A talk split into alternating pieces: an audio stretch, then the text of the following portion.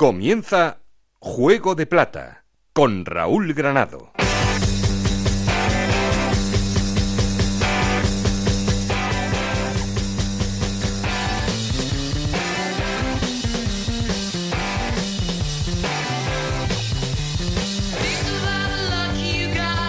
¿Qué tal? Muy buenas, bienvenidos a Juego de Plata, el podcast de Onda Cero en el que te contamos todo lo que pasa en Segunda División.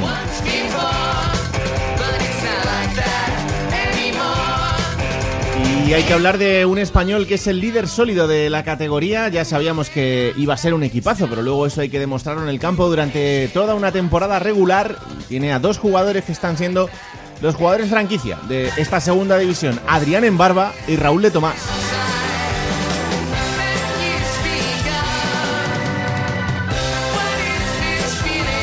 Los dos han fabricado nueve goles, pero además de los que han anotado, también los que se han dado uno al otro. Eh, pero desde luego están siendo la pareja de moda de esta segunda.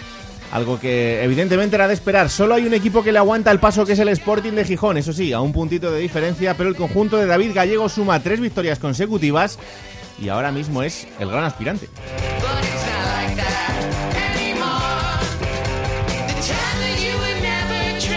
Y el resto de descendidos de primera, Leganés y Mallorca, también parece que han metido la directa para aguantar en esos puestos de playoff de ascenso, donde ahora mismo Rayo y Lugo aguantan como compañeros de viaje en ese camino por intentar volver a la primera en el que todavía quedan mucho camino por delante.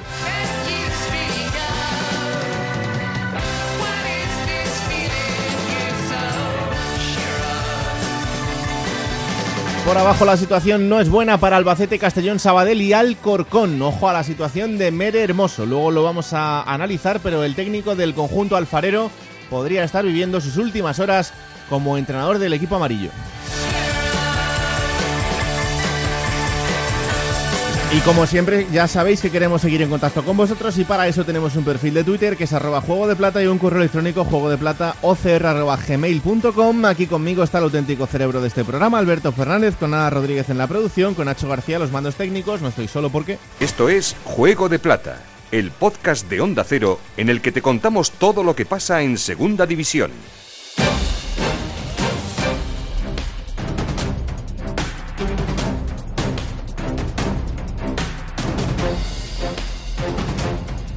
Vamos con los titulares de la semana. Empezamos por Onda Cero en Cartagena, el conjunto cartagenero que gana y se asoma al playoff. Victorio de Aro, ¿qué tal? Muy buenas. ¿Qué tal, amigos de Juego de Plata? Pues aquí en Cartagena la gente está volcada con el equipo, con el Fútbol Club Cartagena, que venció al Albacete 3-1 este fin de semana, con un excelente estado de forma de la plantilla, con Alex Gallar, Eladi, Mar Martínez inmensos, pero sobre todo con el canario Rubén Castro, que lleva 7 goles y está pichichi de la categoría. 15 puntos tiene ahora mismo el Fútbol Club Cartagena, que se compara con los mayores de la categoría, pero que sueña con los 53 puntos que le hagan conseguir la permanencia y a partir de ahí soñar con cotas más altas.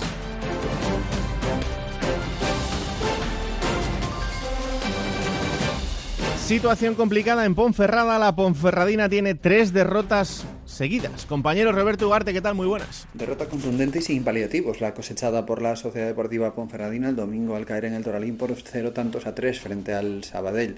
Lo hacía además mostrando el conjunto de John Pérez Bolo la peor imagen en lo que va de curso futbolístico 2020-2021 y en una derrota que supone la tercera de forma consecutiva tras caer también ante Sporting de Gijón y Español en la jornada intersemanal y como curiosidad también tercer partido que pierde el conjunto berciano ante recién ascendidos a la Liga Smartbank. Lo hacía en la jornada inicial frente al Castellón, en la 5 contra el Cartagena y el domingo frente al Sabadell.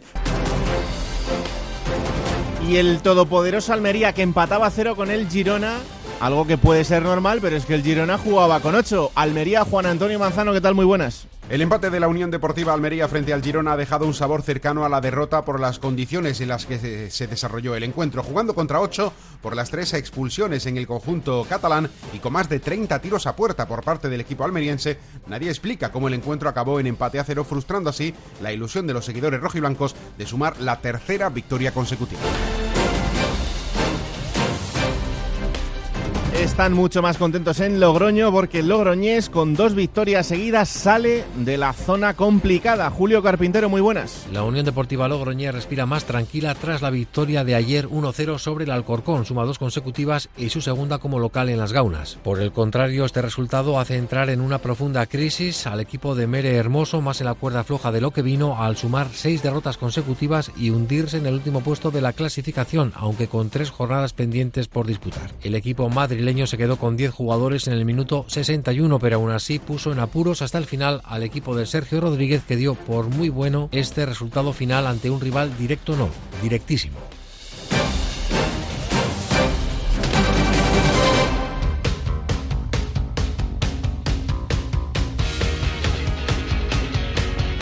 Bueno, vamos a poner en orden los resultados y la clasificación después de estas 10 jornadas en Segunda División. Ana Rodríguez, ¿qué tal? Muy buenas. Muy buenas, Raúl. Pues eh, hablamos de estos resultados de la jornada 10 en Segunda División, una jornada que comenzaba con la victoria del Cartagena 3-1 ante el Albacete, 1-2 ganaba el Oviedo a Las Palmas, 1-0 la victoria del Leganés ante el Mirandés, empate a 0 entre el Zaragoza y el Mallorca, empate a 1 entre el Fuenlabrada y el Tenerife, 0-3 ganaba el Sabadell a la Ponferradina, 1-0 victoria del Lugo ante el Rayo Vallecano, empate a 0 entre el Almería y el Girona, 1-0 ganaba el Logroñés al Alcorcón, 1-0 también victoria del Sporting de Gijón ante el Castellón y 0-3 la victoria del líder del Español frente al Málaga. Con estos resultados, el Español que sigue líder con 23 puntos, segundo es el Sporting de Gijón con 22, los dos en esos puestos de ascenso directo, Mallorca con 19, Leganés con 18, Raya Vallecano y Lugo con 16, en puestos de promoción por el ascenso, séptimo es el Cartagena con 15 puntos, octavo el Fuenlabrada con 14, que son los mismos que tiene el Málaga,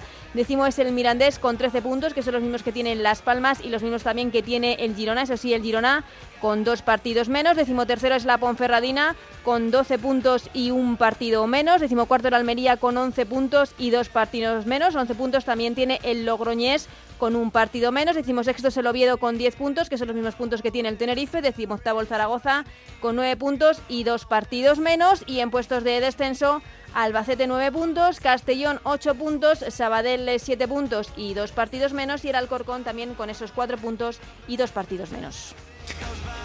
Estás sufriendo, ¿eh? Estás sufriendo en este arranque. Estoy sufriendo ya simplemente por marcar un gol. O sea, es, un sufrimiento ya muy básico. Pero, no sé, eh, a ver, cuando hablábamos de pólvora mojada, es que ¿cuántos son? ¿Tres partidos? ¿Cuatro sin marcar un gol? No sé. Hola Alberto, ¿qué tal? Muy Hola, ¿qué tal? Muy buenas. Yo, vamos a poner el umbrete a Ana. Ana, ¿baraja sí o baraja no? Ah. no, no resoples. Que son 10 jornadas, que, dices es poco, pero es que el equipo no funciona. El equipo no funciona. Vamos, que sí. Ya te contesto yo. No lo sé, no, no, no, Zaragoza tiene dos partidos esta semana. Tiene, recupera uno de, esos que no ha jugado todavía para quedarse con nueve. Ahora mismo tiene ocho frente al Girona entre semana y luego el, el fin de semana contra Tenerife. Tenerife. Eh, bueno, fíjate, va a volver, bueno, o igual no, va a volver Baraja a la que fue su casa, eh, a Tenerife. Pero bueno, son, son dos partidos eh, difíciles. El equipo no funciona, pero por, lo digo por Baraja. Yo lo he visto un poquito mejor, ¿eh? Hay jugadores que es que no, es que no, no, no están dando ningún tipo de nivel. Échate el plomo luego, Ana. Bueno, sí, no, no, es que no me extraña, no, no, no, no, no me extraña. No sufras mucho. Ay. Su director, ¿qué cuatro nombres te deja esta jornada? Mm, bueno, esta jornada me ha dejado muchos, ¿eh? Claro, es que, hemos tenido jornada intersemanal, jornada el fin de semana, bueno, han pasado muchas cosas. Es verdad, pero mm, mira, me voy a quedar, por ejemplo, con Alberto Jiménez, eh, tocayo mío, y el central del Club Deportivo Tenerife, que es verdad que no es un, el, Tenerife este de Fran Fernández no es un equipo que los, los, defensas en general luzcan mucho, pero creo que Alberto Jiménez el otro día cuaja un gran partido en el Fernando Torres, creo que se las tiene que ver con Seku Gasama, que es uno de los delanteros más incómodos de la categoría, mm. y creo que es bastante solvente y que es un central que aparte de la buena jornada que ha hecho con el Tenerife, creo que puede ser uno de los futuros capitanes del equipo chicharrero. Segundo nombre, Juan Carlos, portero del Girona porque el otro día el partido, Raúl, es una, es una guerra prácticamente contra la defensa y la portería del Girona. Eh, todas las ocasiones que tiene la Almería, todas las que salva Juan Carlos, creo que tiene mucho mérito. El, el Girona jugando con ocho, el Almería avasallando y creo que las paradas que hace son para bueno, para resaltarlo. No sé si Collado la habrá elegido en el MVP, intuyo que no, sabemos. intuyo que no. Pero Juan Carlos es otro nombre. Tercer nombre, Sergi Palencia, lateral del Leganés, que esto lo voy a englobar también con la jornada intersemanal. Ha hecho dos muy buenas jornadas. Creo que es mm, un delantero de mucho nivel el que tiene ahí el Leganés, el ex de la cantera del Barça, que ha tenido un super pro por Francia, ha vuelto a España y pff, no sé si decir que tiene prácticamente nivel de primera, pero desde luego tiene mucho nivel eh, en esta categoría Sergi Palencia. Y último nombre, Óscar Pinchi. El gallego del Fuela, que el otro día se cuaja un partido magnífico, la asistencia de goles más de medio gol. Está cedido por el Extremadura aún y bueno, pues Oscar Pinchi también destacado de esta jornada porque creo que le va a dar mucho al Fuenla. Es uno de esos jugadores en los que hay que fijarse porque yo creo que va a hacer una grandísima temporada. Me parece un jugador de, de muchísima calidad y un lujo para, para el Fuenlabrada. Bueno, vamos hasta la redacción de Radio Estadio para saber cuáles son los cuatro jugadores que ha elegido Alberto Collado para ese ranking Radio Estadio. Hola Alberto, ¿qué tal? Muy buenas. ¿Qué tal compañeros? Muy buenas. Eh, Bueno, vamos a elegir una semana más a los mejores en segunda división. ¿Cómo no me tengo que quedar con Rubén Castro, con el delantero del Cartagena, que a sus 39 años, si no me cansaré de decirlo, es el pichichi de la categoría con siete goles este fin de semana, con su doblete al Albacete, ya sentenció el partido en la primera parte. También marcó un doblete Nahuel Leiva, el futbolista del Oviedo, en dos minutos, increíble. Y con ese doblete el equipo afianzó la victoria ante Las Palmas. Eh, José Arnaiz, otro futbolista que ha destacado este fin de semana, el eh, jugador del Leganés, que con un trayazo, después de una buena jugada que partía en un saque de banda por parte del conjunto pepinero, peinaba de cabeza un compañero, y José Arnaiz de tremendo zurdazo eh, hacía el único tanto del marcador que le acabó dando la victoria a su equipo ante el Mirandés. Eh, Arnaiz debe ser uno de los futbolistas que destaque en el Leganés si quiere estar ahí arriba. Y bueno, por supuesto, me tengo que quedar con Stoichkov, con el futbolista del Sabadell, eh, un equipo que estaba en la zona baja, no bajísima, era el colista de la tabla. Y bueno, en dos semanas, con dos tantos de Stoichkov, coge aire, dos victorias y bueno, eh, me parece el mejor futbolista sin duda de- del, del equipo catalán. Así que me quedo con Rubén Castro, con Nahuel Leiva, con José Arnaiz y con Stoichkov. Pues muchas gracias, Alberto. Stoikov, eh, lo dice Alberto y es verdad, nosotros lo comentamos mucho en, en este programa, que desde luego que es un lujo para, para el Sabadell poder contar con, con un delantero de estas garantías. Eh, recordamos 15 goles la temporada 16. pasada, 16, en 16 el goles, Alcorcón, Alcorcón. o sea que, que bueno, la verdad Y es ya que lleva dos. Es sorprendente, pero si sigue así, pues le va a dar muchas alegrías al, al conjunto arlequinado. Estoy viendo mucho Leganés en, en las elecciones de Collado y de Alberto. Eh, esto empieza a ser tráfico de influencias, así que voy a estar muy pendiente de estas cositas. Bueno, vamos Ha hasta... habido mucho rayo también, ¿eh? Bueno, ya, pero aquí no veo a ninguno. Vamos hasta la ha ciudad líder. Ya no tiene nada que ver, puedes perder y jugar muy bien al fútbol. Eso también era. La ciudad líder sigue siendo Barcelona, sigue siendo el Real Club Deportivo Español, que sigue marcando el paso después de la victoria de, este, de esta jornada frente al Málaga 0-3, una victoria absolutamente incontestable. Compañero José Agustín Gómez, ¿qué tal? Muy buenas. Hola, muy buenas desde casa del líder de primera de, la segunda división. Por cierto, yo en esa lista dónde está en Barba o dónde está Rob de Eso? ¿Ves? ¿O ¿Ves? ¿Dónde está ¿Ves? Darder? ¿Ves? Es que no, no, no claro, el líder no tiene representación. Ah, no puede ser, no puede ser. Yo le voy a meter mano a esto, pero de una manera muy seria. Eh, bueno, hay que decir que, que Alberto eh, no incluyó el- los partidos de ayer en el, en el ranking, ¿vale? Porque él... Es que va a tener que meter cada semana Claro. jugadores pericos. Claro, efectivamente. No, pero lo del, lo del partido frente al Málaga eh, fue escandaloso. Eh, a ver, hay que decir, las circunstancias del Málaga son las que son, ¿no? Pero eh, esa pareja entre Raúl de Tomás y Embarba ya no es solo que los marquen, sino que si se los dan entre ellos, pues ya apaga y vámonos. Para mí ha sido el mejor partido que ha jugado en la presente temporada el conjunto blanquiazul, ya no solo por el resultado, por los goles de dos hombres que tienen que ser muy importantes, sino por la intensidad y por el trabajo defensivo y ofensivo, porque ayer vimos a Raúl de Tomás correr para realizar ayudas defensivas como no le recordábamos en la presente temporada. Y luego también yo creo que un factor a tener en cuenta en la mejora de este equipo es la posición de Sergi Dardé en el doble pivote al lado de eh, David López. Yo creo que es un jugador que ve el fútbol mm, con mucha más perspectiva cuanto más atrás eh, juega. No olvidemos que donde eh, cogió más repercusión fue cuando actuaba en esa demarcación en el Málaga y a raíz de eso marchó a la Liga Francesa. Hmm.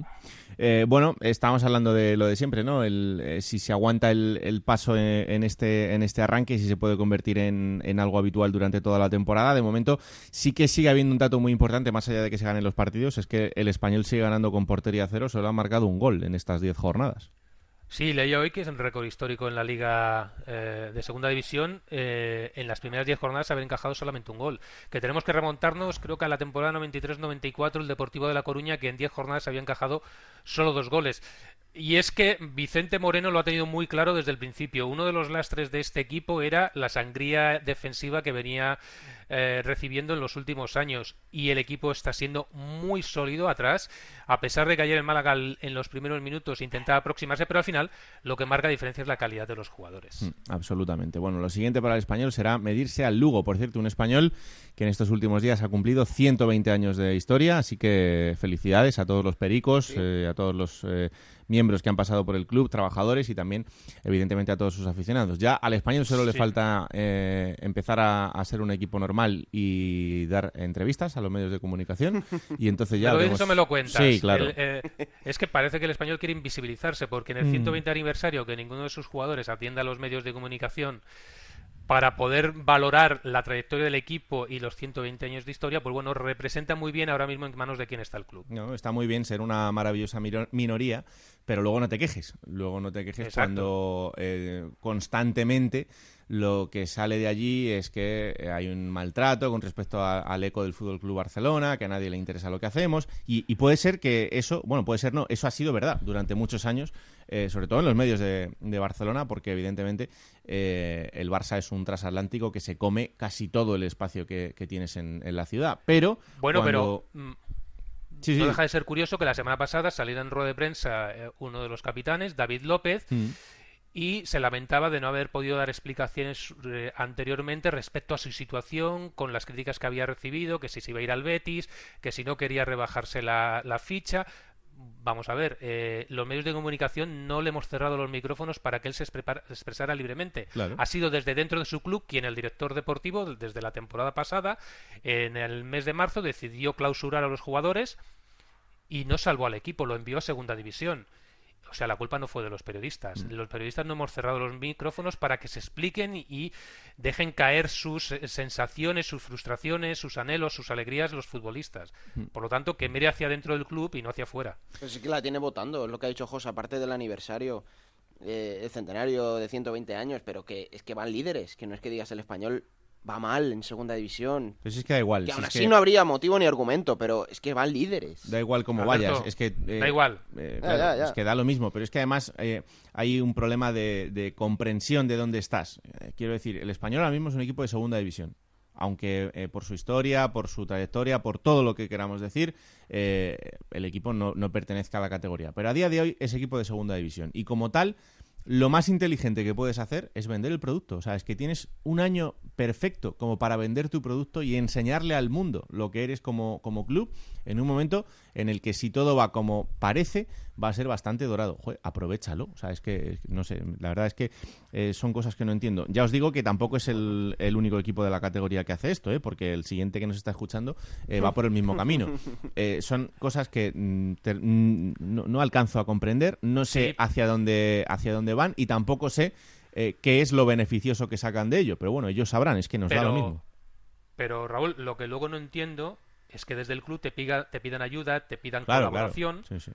Dices, ¿colaboración de qué? Si mm. me estás cerrando los micrófonos. O sea, vamos a ver, el director deportivo que ha descendido al equipo a segunda división, que se ha gastado una burrada de millones, es el que tiene que decidir cuándo hablan y no los jugadores. Sí lo siento, pero yo, eh, los clubes serios yo creo que funcionaban de otra manera. Eh, que se dedique a hacer su trabajo Rufete y que nos deje... Ya bastante mal lo ha hecho. O sea, que deje de hacer, el, deje hacer a los profesionales del área de comunicación, que son muy buenos profesionales, su trabajo. Pues eso, a ver si se dedica a lo suyo. José, un abrazo muy fuerte.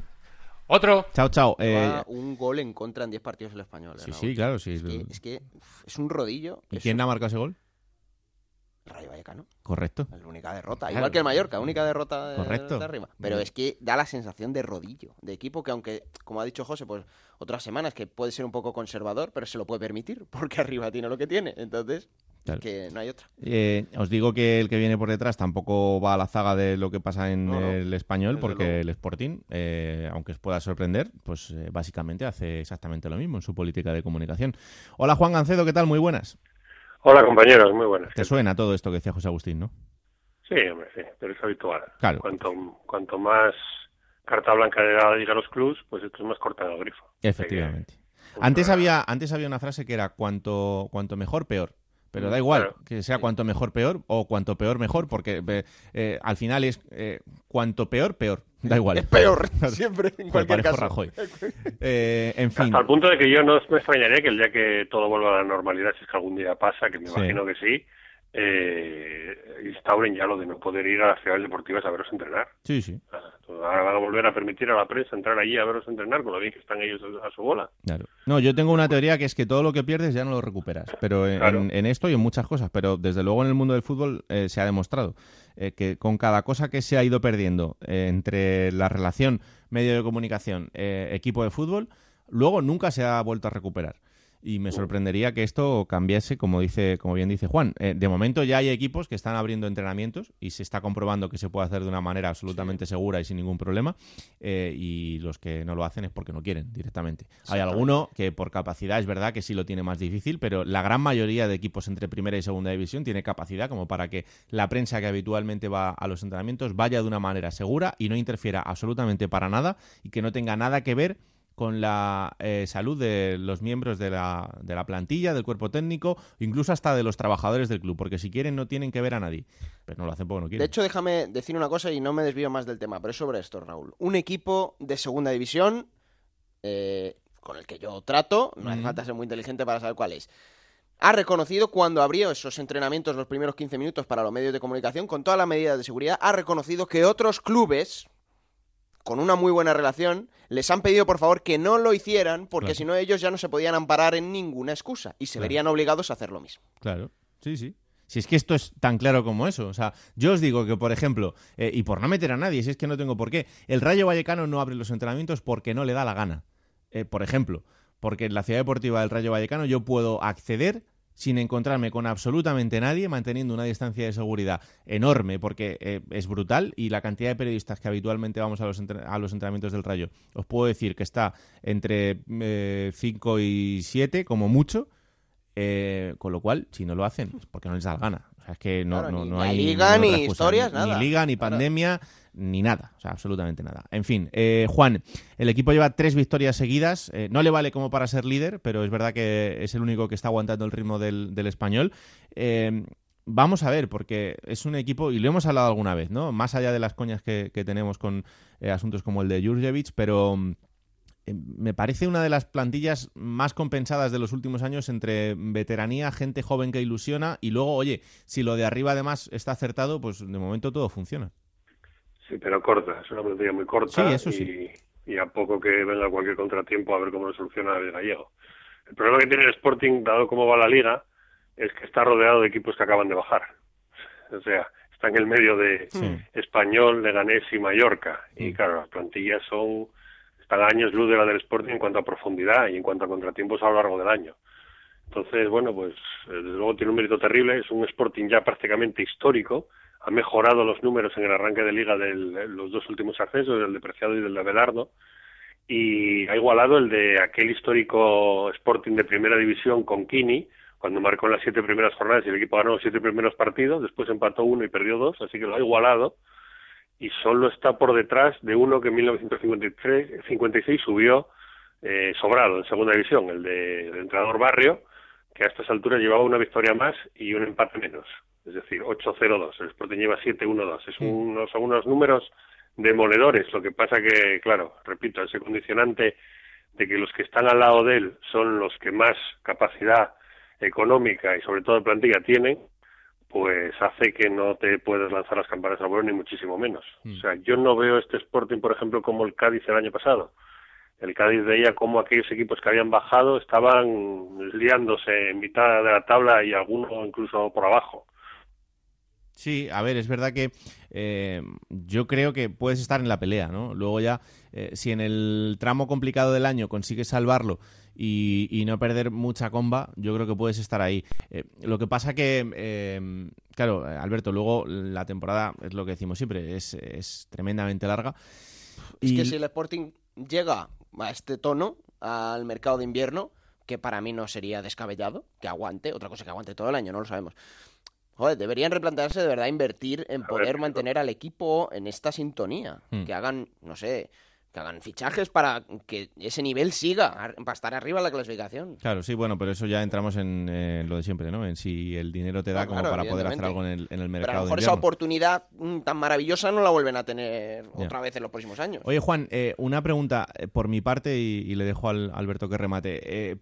Manu García, a ver. A ver cómo digo esto sin que, se, sin que no se me entienda. me parece un jugador que a mí me gusta mucho pero eh, su irregularidad tiene cura. O sea, vamos a poder ver a un Manu García que, ofrezca el, nivel que puede de una manera más o menos continuada. Hombre, no nos olvidemos que Manu García no deja de ser un crío. Eso está claro. Pero es un jugador internacional, ¿eh? Con España. Sí, pero tiene 22 años recién cumplidos y en el fútbol profesional ha dado muchas vueltas, pero, pero no ha tenido esa continuidad que está teniendo ahora en el Sporting. De todas formas, es un jugador al que es muy fácil de... A ver, si me explico yo también, es muy fácil de parar si el árbitro lo permite. O sea, Manu García tiene partidos en los que le dan y le dan y le dan y le dan y el árbitro no se apiada de él. ¿eh? Y entonces eso hace que quizás por su edad eh, pues desaparezca un poco más. No es un jugador a lo mejor más veterano, que se las sabe todas y que le da igual que le den que no.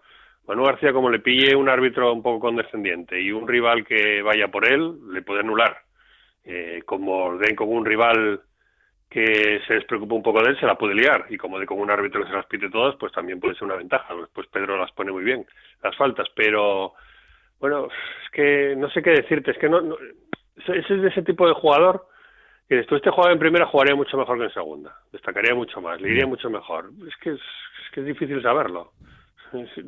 No, sé cómo, cómo decirte. Yo no sé cuánto techo podría tener Manu García si a lo mejor en primera daría una mejor versión, si no la daría... Pues a lo mejor luciría más en primera, claro.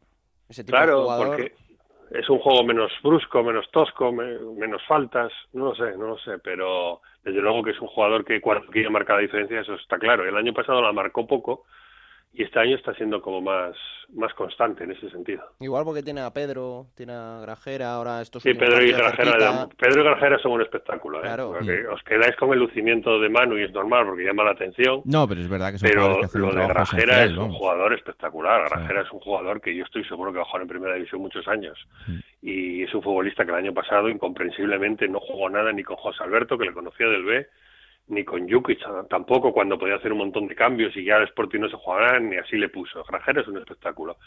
Y Pedro, desde luego, es un jugador con un recorrido tremendo, que no para, eh, yo creo que es el tribote claro del Sporting, no hay ninguna duda ahora mismo. Grajera, Pedro, Manu García. Sí, que salga Nacho Méndez a lo mejor a alborotar el partido si está un poco cerrado y Javi Fuego para todo lo contrario, para cerrarlo cuando tiene que mantener el resultado. Hmm. Es que tiene esas piezas perfectamente marcadas Gallego ahora mismo en el centro del campo. Sí, en eso... Falta banda porque Kumic no acaba de marcar la diferencia, se está adaptando, pero no se le acaba de ver ese jugador que desequilibre. Gaspar eh, casi que aporta más cuando entra desde el banquillo y cuando es titular.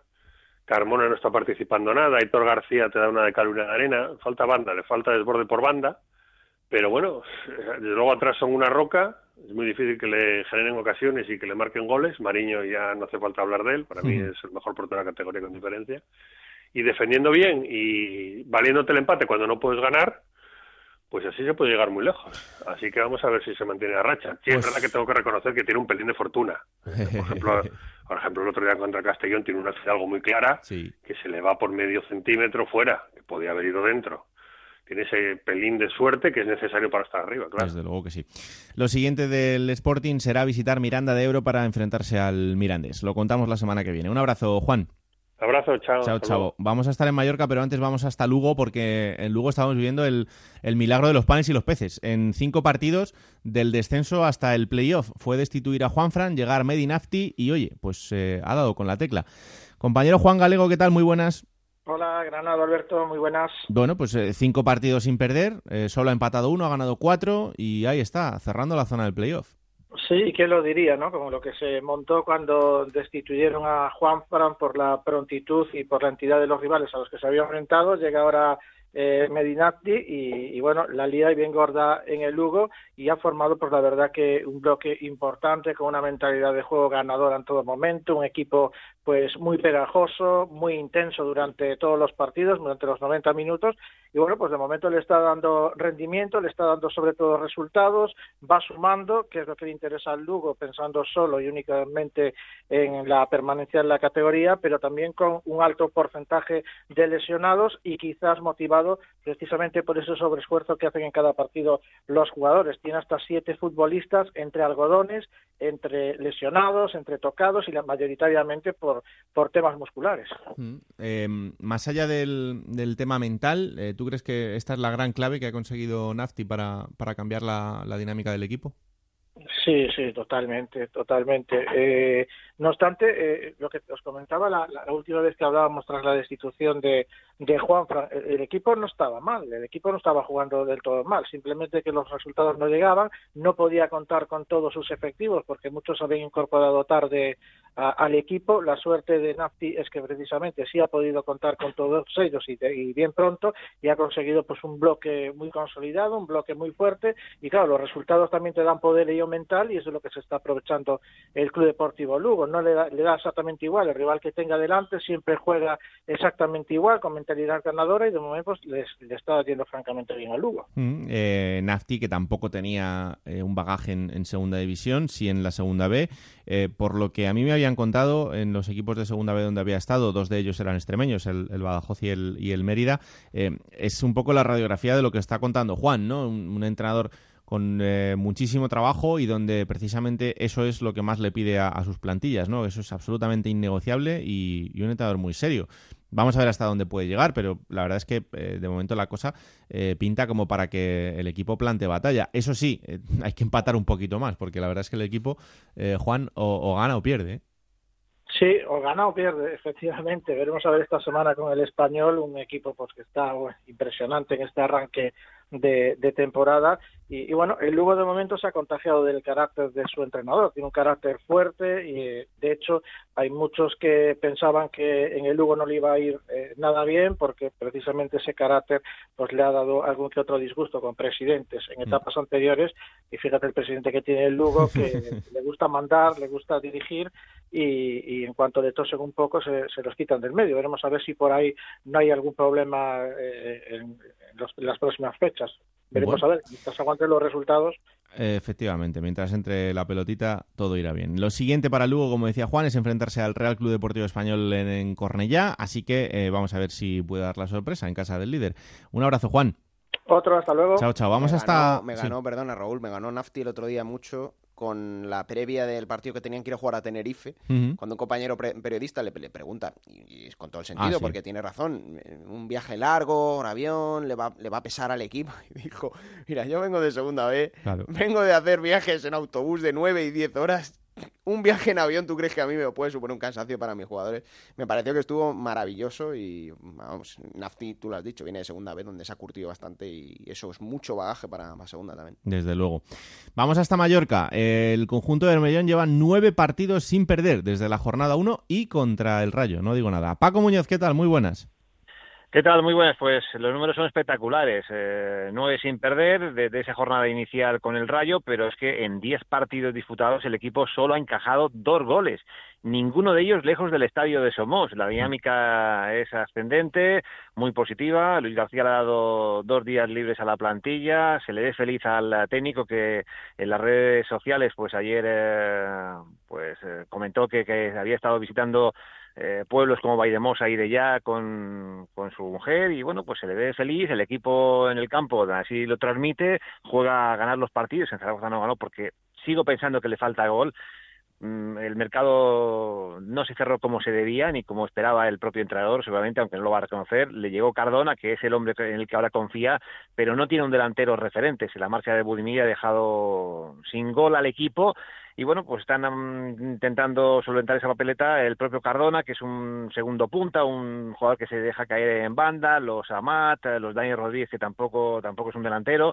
De momento le está funcionando, pero yo sigo pensando que, que se cometió un error en ese mercado cuando se cerró porque lo normal hubiese sido vender a Budimir antes y haber fichado a un delantero, a un sustituto mmm, natural, porque Mm. Andón Prats no marca goles, Alex Alegría no marca goles, ahora Andón Prats, el último gol que marcó fue el de ascenso a Primera División al Deportivo de La Coruña, ya ha llovido. Eh, yo estoy absolutamente de acuerdo contigo. Creo que de los tres descendidos es la plantilla que más dudas me deja. Eh, pero más allá del resto, lo, lo principal es, eh, es el- la, la parte de la delantera, ¿no? Eh, creo Sí. que, que sin un delantero, y, y además es algo que, que se ha repetido más o menos en, en todas las, las temporadas, ¿no? Sin un delantero más o menos claro que te genere eh, esos 14-15 goles es complicado. La, la única solución es que la gente de banda te aporte mucho, eh, pero claro, tienen que estar muy enchufados desde el principio. Imagino que lo que está trabajando la dirección deportiva es eh, de cara al mercado invernal. Luis García ha demostrado que es un entrenador eh, con conocimientos y que no se le puede cuestionar nada, porque el trabajo defensivo es del entrenador. Eh, que el equipo no marque goles no es culpa del entrenador. Eh, en Zaragoza tuvo ocasiones para, la segunda parte, cuando el equipo se fue arriba, para haber ganado el partido. Pero bueno, si no tienes ese delantero que, que marque, mm, el entrenador no puede hacer nada. Imagino que el club está trabajando de cara al mercado invernal para traer un delantero contrastado. Con esta situación y con este equipo ahora mismo, bueno, el equipo puede jugar eh, la promoción, pero para optar a esa primera y segunda plaza tienes que tener, eh, como apuntabas, ese delantero diferencial y el Mallorca ahora mismo no lo tiene. Bueno, pues lo siguiente para el Mallorca será enfrentarse a la Ponferradina, al conjunto de John Pérez Bolo, que está en situación complicada después de tres derrotas consecutivas, así que vamos a ver si sigue la racha también para el equipo de Luis García Plaza. Gracias Paco, un abrazo. Venga, hasta luego. Chao, chao. Eh, en peor situación están las cosas en Alcorcón. El conjunto de Mere Hermoso volvía a perder este fin de semana. Eh, son ya muchas derrotas consecutivas. Solo ha ganado un partido de los ocho que ha jugado y Alberto, la, la cosa se pone muy fea. Son seis derrotas consecutivas y lo que más preocupante son tres goles a favor. Es el equipo que menos goles hace de toda la categoría. Están puestos de descenso. Es verdad que tiene aún partidos por jugarse. Por ejemplo, el de, el de esta misma semana contra la Ponferradina, uno de Mm. los que se aplazó por los eh, supuestos eh, positivos en COVID. Y quizá por eso, Raúl, no se tomen decisiones precipitadas desde Santo Domingo. Si esta semana no hubiera ese partido aplazado, igual Mere Hermoso había finalizado su, su, su carrera como entrenador en el Alcorcón, ¿no? Ahora mismo la confianza en el técnico es muy flojita. Eh, ya avisaban de que si el partido contra el se perdía, eh, iban a dejar de tener tanto apoyo en él. De momento sigue siendo el entrenador del Alcorcón, veremos por cuánto tiempo, pero proba- probablemente esté al límite ahora mismo. Y pues, una derrota contra la Ponferradina se supondría la, la destitución del ex del Fuenlabrada, ¿no? Pero es lo que hemos dicho muchas veces, la culpa no es solo de Mere, eso hay que dejarlo claro. El Alcorcón no juega así por Mere, tiene su porcentaje de culpa porque es el entrenador, es el que hace las alineaciones, pero es una plantilla corta, floja, sin delanteros, que lo venimos diciendo antes de que se cerrara el mercado. El Alcorcón solo tiene dos delanteros y que es verdad que la filosofía de Mere no está cuajando, pero es el peor inicio del Alcorcón en su historia en Segunda División. Lleva 11 años, es el equipo que más tiempo lleva de seguido en la categoría. Desde que ascendió es el peor inicio del Alcorcón y eso es síntoma de preocupación, ¿no? Ya la gente, la afición del Alcorcón evidentemente quiere una decisión ya y es Desgraciadamente, la, destitución de Mere, que aquí ya sabemos que tenemos una gran admiración por su trabajo, pero que no le están saliendo las cosas. Pues la verdad es que no, y vamos a ver qué pasa en las próximas horas, pero como os decimos, podría ser otro de los entrenadores destituidos. Eh, también eh, hay alguien que está eh, en esa cuerda floja, navegando un poco entre saber si va a continuar o no, que es Fran Fernández en el Tenerife. En los últimos cinco partidos no ha ganado ninguno, eso sí, tampoco ha perdido mucho, porque solo ha perdido uno, pero el resto son cuatro empates que le colocan décimo séptimo en la clasificación. Compañero Yendi Hernández, ¿qué tal? Muy buenas. Hola Raúl, Alberto, Juego de Plata, ¿qué tal? Muy buenas. Complicado por allí para, para Fran, eh, no sé qué puede pasar en, en las próximas horas, eh, pero la verdad es que se, se empieza a poner feo. Sí, un nuevo ultimátum, en este caso en el partido contra el Real Zaragoza del próximo domingo. Fíjate que estaban hablando antes, repasando esas trayectorias de arranque de temporada. Curiosamente la del Tenerife siempre es mala, ¿no? Y lo hemos hablado aquí en, en Juego de Plata, independientemente de la figura del entrenador, una algunas veces Aritz López Garay, Joseba Echeverría, Raúl Agné, incluso el propio Pep Martí, después de luchar por el ascenso a primera en Tenerife en 2017, a la temporada siguiente ya está cuestionado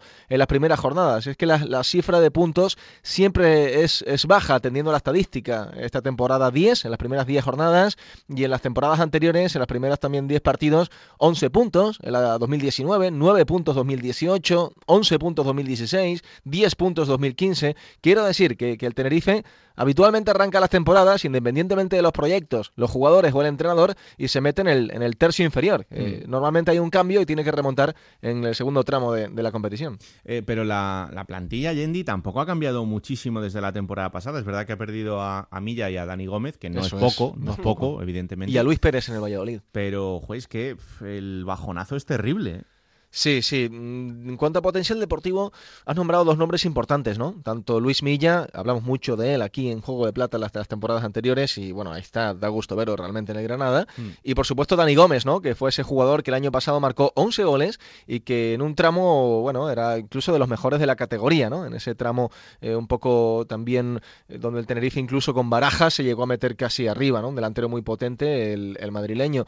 Y ahora, bueno, se ha refrescado el equipo bastante, jugadores que han llegado también a última hora, fichajes que no terminan de, de conjuntarse y de, de, hacer equipo, ¿no? Ramón Folch, el ex del Elche, ahora mismo el mediocentro titular, llegaba la última semana de mercado, también al final Frank Sol, ¿no? Ese delantero madrileño, sobre depositadas bastantes expectativas, pero bueno, un jugador que no venía de jugar mucho, el formado la cantera del, del Madrid en, en Ucrania y ha marcado un gol, lo hacía ante el Lugo y todavía está en ese proceso de adaptación, aunque se le ve muy comprometido, con muchas ganas, eso sí, mm. pero claro, un Tenerife que, por ejemplo, por nombrar una estadística, en las primeras ocho jornadas, ninguno de sus delanteros marcó ningún gol. Es decir, ni el propio Fransol, ni el nigeriano Manu Ape, el ex del Celta B, ni José Lu Moreno, el ex del Oviedo, que está jugando muy poco, ni el canterano Jorge Padilla, que por cierto, era el que con su gol, el de Fuerteventura, salvaba un poco el cargo de Fran Fernández, que se la estaba jugando este pasado eh, fin de semana en, en, el partido contra el, contra el Fuenlabrada. Hmm. Señalaban al principio que Alberto Jiménez había sido jugador destacado de la jornada, evidentemente estoy de acuerdo, ¿no?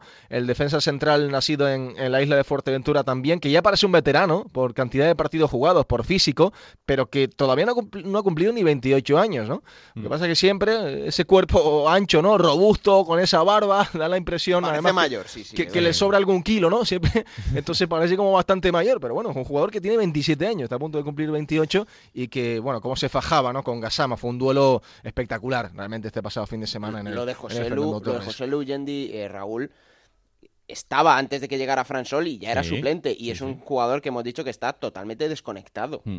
Los gestos, las caras que ha puesto cuando él no ha sido titular, un delantero que el año pasado llegó como para tener minutos, preocupante, ¿eh? no sé si puede ser uno futbolista que salga, pero ha hecho goles en segunda, tiene experiencia, pero que en el Tenerife mm, que no está, que no está. Yo confío, confío mucho en Fran Sol y creo que, puede dar el, nivel eh, como para ser un, delantero de referencia, pero bueno, es verdad que venía de un tiempo de inactividad y eso pues ahora le, puede costar en, una categoría que también te termina exigiendo muchísimo. En fin, Tenerife-Zaragoza para el fin de semana, lo que son las cosas. La vuelta del Pipo Baraja, eh, cuando el Pipo Baraja está como está y Fran Fernández también está como está. Yo creo que si fuera Anita, igual le decía al Pipo Baraja que se quede allí en, Tenerife directamente y ya eh, no coja el avión de vuelta. Pero bueno, ya vamos a ver, vamos a ver que allí el Pipo Baraja lo hizo muy bien y le tenemos mucho pues cariño también en, este programa. Gracias, Yendi, un abrazo. Un abrazo. El, el águila de Vicálvaro, Raúl, Fran Sol. Madre mía. La águila de Vicálvaro.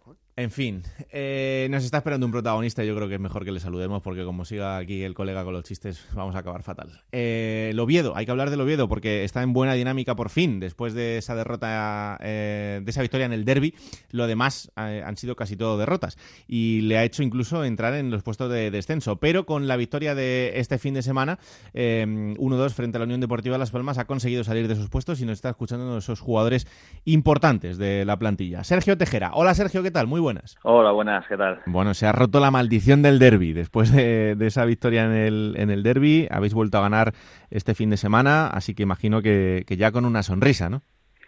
Sí, sí, sí que después de ganar, pues bueno, se puede trabajar un poco más tranquilidad. Eh, vamos, detrás de esta victoria de tiempo, creo que el, equipo se merece eh, tener más puntos de, de los que tenemos, pero bueno, eh, ahora nos toca luchar y nada, a por el siguiente. Mm, eh, la verdad es que en, estos cuatro partidos eh, entre, entre el derby y el de este fin de semana, como tú decías, yo creo que en alguno de esos partidos el, el, equipo ha merecido un poco más, ¿no? el día del Rayo, por ejemplo, tuvisteis alguna ocasión bastante clara, incluso el día del, del Logroñés con ese partido loco.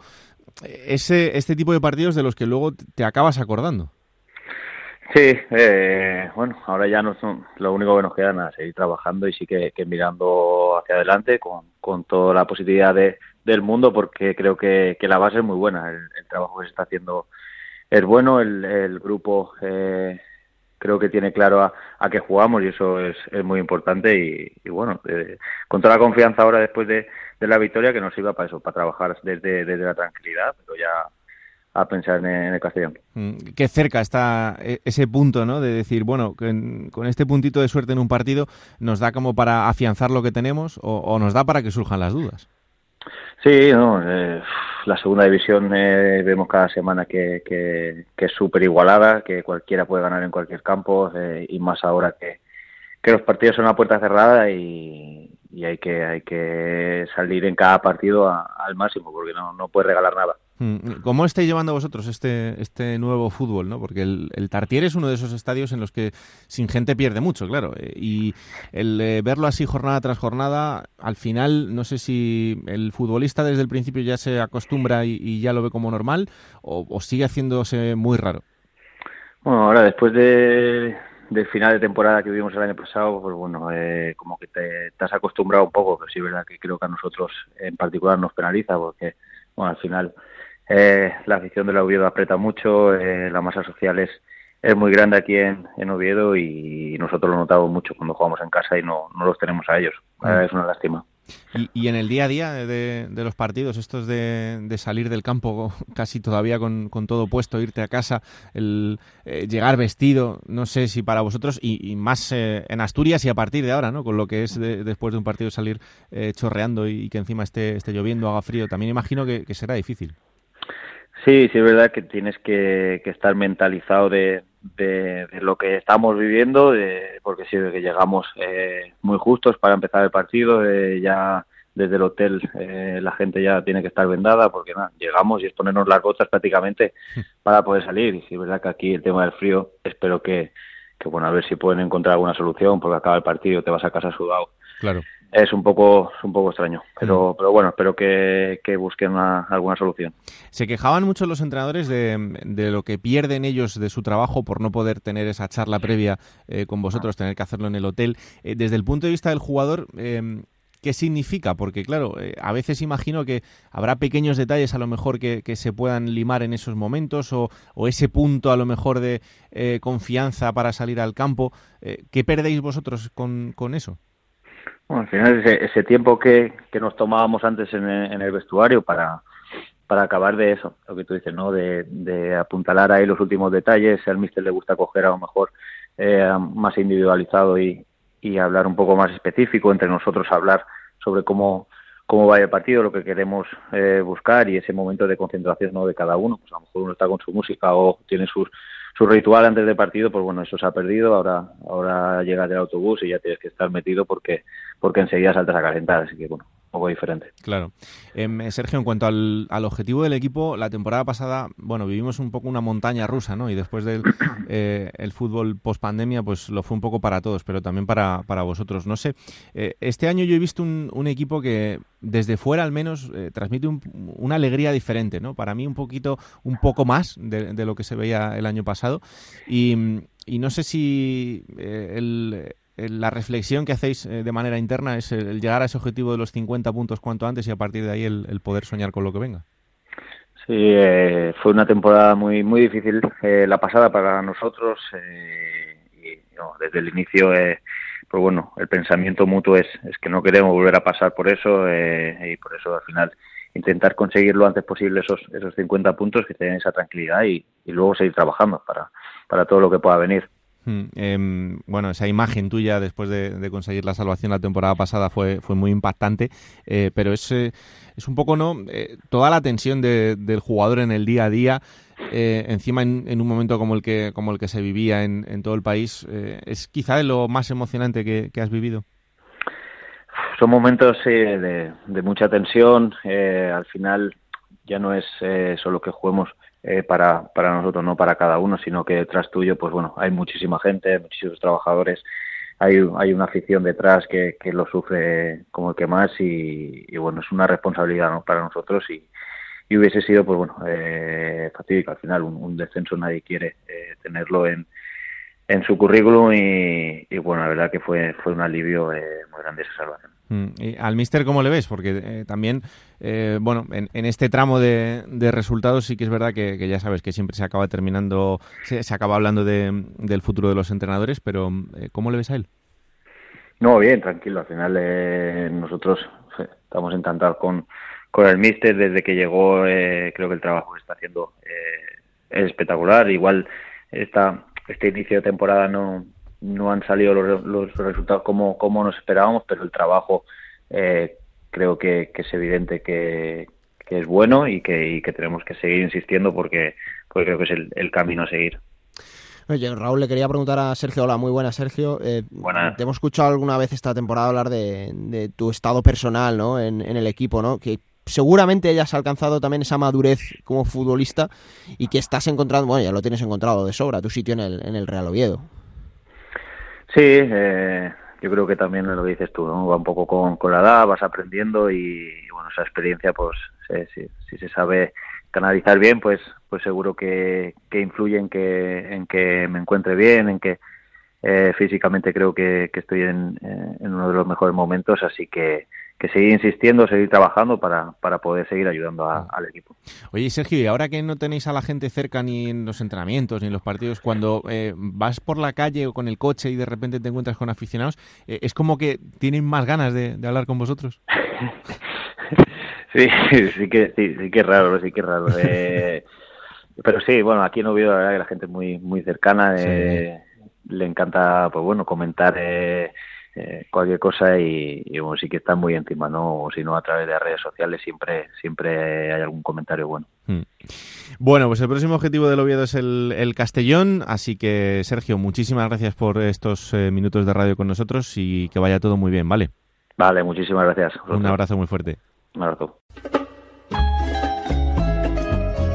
Plata o plomo. Soy el fuego que arde tu piel.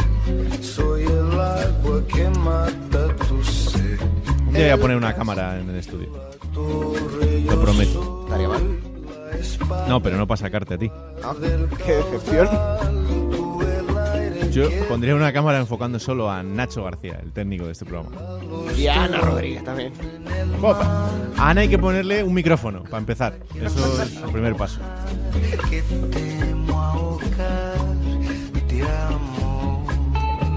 Pues tú verás. Claro, si es que José Agustín habla muy rápido. Ya. Hombre, la plata iba, sin lugar a dudas, para Adrián en Barba. Dos golazos, otra victoria para el español y un futbolista que, antes de irse para el español en primera ya estaba dejando un nivelazo con el Rayo Vallecano el año pasado con tantas asistencias. No, y que ha aprendido a poner centros. Que ya bueno, con eso ha ganado mira, bastante, la verdad. Mejor para él y mejor para el español. Eso es verdad. Pero esa pareja con Raúl de Tomás, ¿cuánto le echarán menos en Vallecas, Raúl? Pasa nada, está Isi Palazón, que es eh, capitán general de los ejércitos eso vallecanos. Es Pero de momento esta jornada la plata va para Adrián en Barba, así que José Agustín, ahí, ahí la tienes. ¿Y el plomo? El plomo, jugador del Real Zaragoza, un delantero que llega cedido desde el Celta de Vigo y que está dando un nivel, Raúl, vamos a decirlo, paupérrimo. ¿eh? paupérrimo. Porque, fíjate, yo me equivoqué, yo reconozco que me equivoqué con el Toro Fernández, porque yo esperaba de él no que fuese a ocupar el mismo hueco y el mismo lugar que Luis Suárez, pero sí que fuese un delantero con las características parecidas como tiene.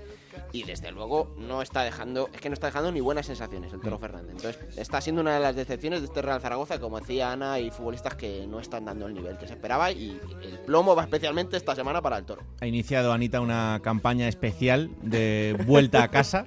eh, está ahí, ha sacado las Fuerzas Armadas para intentar que, que regresen, porque el otro día escuchó a nuestro compañero Pedro Lara que criticaba a Luis Suárez. Bueno, bueno, bueno. Dice bueno. que Luis Suárez no marca goles en el Granada, decía, el rendimiento no está siendo el esperado. Entonces Anita de repente sacó los tanques a la calle y dijo, pues vamos a ver, que lo traigan ya, o sea, que, que lo traigan como sea. Y está en eso, está intentando ir recuperando. A no, está jugando, no está jugando Luis Suárez como jugaba en el Zaragoza porque no está jugando donde jugaba. Efectivamente. Este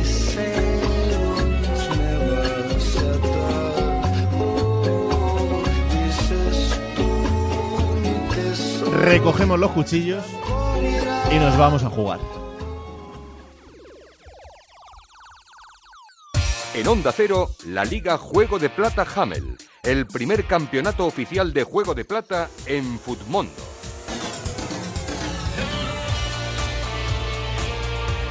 Es un lujo para este programa contar con la voz de Javier Ruiz Taboada, que además es lo que más le gusta a Nacho García de todo el programa, cada vez que suena Taboada, porque dice que lo hace muy bien. Y esta sintonía, concretamente del programa, es la que más, la que más le gusta. Ojo, 50 puntazos he hecho esta jornada, ¿eh? Cuidado, me estoy instalando ya en los 50 y de ahí no bajo, ¿eh? Es decir, que yo he hecho 70. Ah, claro. La verdad es que no. Claro, pero es que, hombre, he hecho 70 puntazos, Raúl, pero tengo a Jurjevic 11 puntos, Raúl de Tomás 15 puntos. ¿Qué te esperabas? Claro, ¿qué te esperabas? No, que no me cuentes tu vida, que, que no me interesa. Vamos a la redacción de Fondo Segunda para que nos cuenten A ver. lo realmente importante, que es quién ha sido el mejor y quién ha sido el peor. Y ya sabéis que esto cada semana nos lo cuenta Dani Soriano. Hola Dani, ¿qué tal? Muy buenas. Muy buenas Fondmonders o Juegoplatenses, como más os guste. De nuevo tenéis aquí a servidor una jornada más para comentaros lo mejor y lo peor de la Liga Smartbank en Mundo. En esta ocasión, jornada número 10. Así que, hechas las presentaciones, vamos con ello. Lo mejor de la jornada, el MVP se va para Embarba, 22 puntos para el mediocampista del Rayo Vallecano tras esa victoria por 0 a 3 frente a el Málaga en la Rosaleda. Partido inmaculado de Embarba, dos goles, una asistencia, entrando tanto por fuera como por dentro, un auténtico puñal por banda derecha y un auténtico placer seguir disfrutando de un jugador tan tan bueno como es Embarba. En contraposición, lo peor de la jornada, Ramallo, el central del Girona, menos 5 puntos en ese empate entre Girona y Almería en un partido un tanto controvertido que acabó con tres expulsados, el primero de ellos nuestro protagonista, que fue expulsado en el minuto 26 tras revisar en el bar Arcediano Monestillo ya que derribó a Umar mientras se marchaba solo frente a Juan Carlos. Os recuerdo, como siempre, estamos en Twitter, arroba juego de plata, allí nos podéis dejar vuestro mejor y vuestro peor futbolista. Me despido. Chao, chao chicos, un abrazo. Un abrazo Dani, un placer, como cada jornada. Bueno, cuéntame qué han hecho los oyentes. eh, ¿Sabes quién ha ganado la jornada, Raúl? Adelante. 120 puntazos. Madre mía. Pichorras. Ha sido el usuario de la Liga Juego de Plata de Futmundo. Pichorras, 120 puntazos. Claro, tiene a Embarba 22. Tiene a Rubén Castro 19 puntos. Tiene a David Andújar del Cartagena también con 14 puntos. Normal. Pero aún le queda mucho a Pichorras para alcanzar a Javier Blanco Díaz, que sigue siendo el líder indiscutible de esta tercera Liga Juego de Plata con los amigos de Futmundo. 818 puntos. No ha cambiado. Tampoco el segundo puesto. Alves Perico le sigue de cerca con 804 puntos. Pues ya sabéis, a jugar con nosotros, que nos lo pasamos muy bien aquí.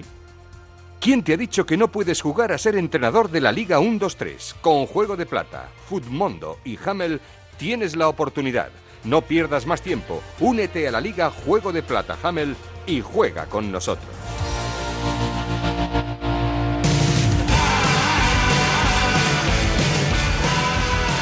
Pues vamos a por la próxima jornada. Ya sabéis, eh, os lo hemos contado antes, que esta eh, semana se van a jugar tres partidos de esos que hay aplazados por ahí para que todos se vayan igualando, algo que será una alegría para dejar de ver números diferentes en la clasificación. Pero el fin de semana llegará la jornada undécima. Sí, y que va a empezar el viernes en el Carlos Belmonte, Raúl, a las 9 de la noche, Albacete Club Deportivo Leganés. Para el sábado a las 4 de la tarde, Cartagena Unión Deportiva Logroñés. A las 6 y cuarto, el Mirandés Sporting de Gijón. Y a las 9 recibirá el Real Club Deportivo Español al Lugo de Medinafti. El domingo a las 2, Sabadell Málaga. A las 4 de la tarde, Alcorcón Fuenlabrada, el derbi madrileño. A la misma hora, el Rayo Vallecano va a recibir al Almería. A las 6 y cuarto, dos partidos, el Mallorca Ponferradina y el Oviedo Castellón. A las 8 y media, la Romareda cerrará la jornada dominical el Club Deportivo Tenerife Zaragoza. Y para el lunes, Raúl, un partido a las 9 en Montilivi, Girona, Unión Deportiva Las Palmas. Todo esto el fin de semana en Radio Estadio, el mejor resumen el domingo en el Transistor y aquí estaremos el martes para contaros todo lo que haya pasado. Esto es Juego de Plata, el podcast de Onda Cero que podéis disfrutar cada martes a partir de las 5 de la tarde en Onda Cero.es para que os lo descarguéis, lo compartáis y le digáis a todo el mundo que existe este bendito programa que hacemos con tanto cariño. Que la radio os acompañe. Chao.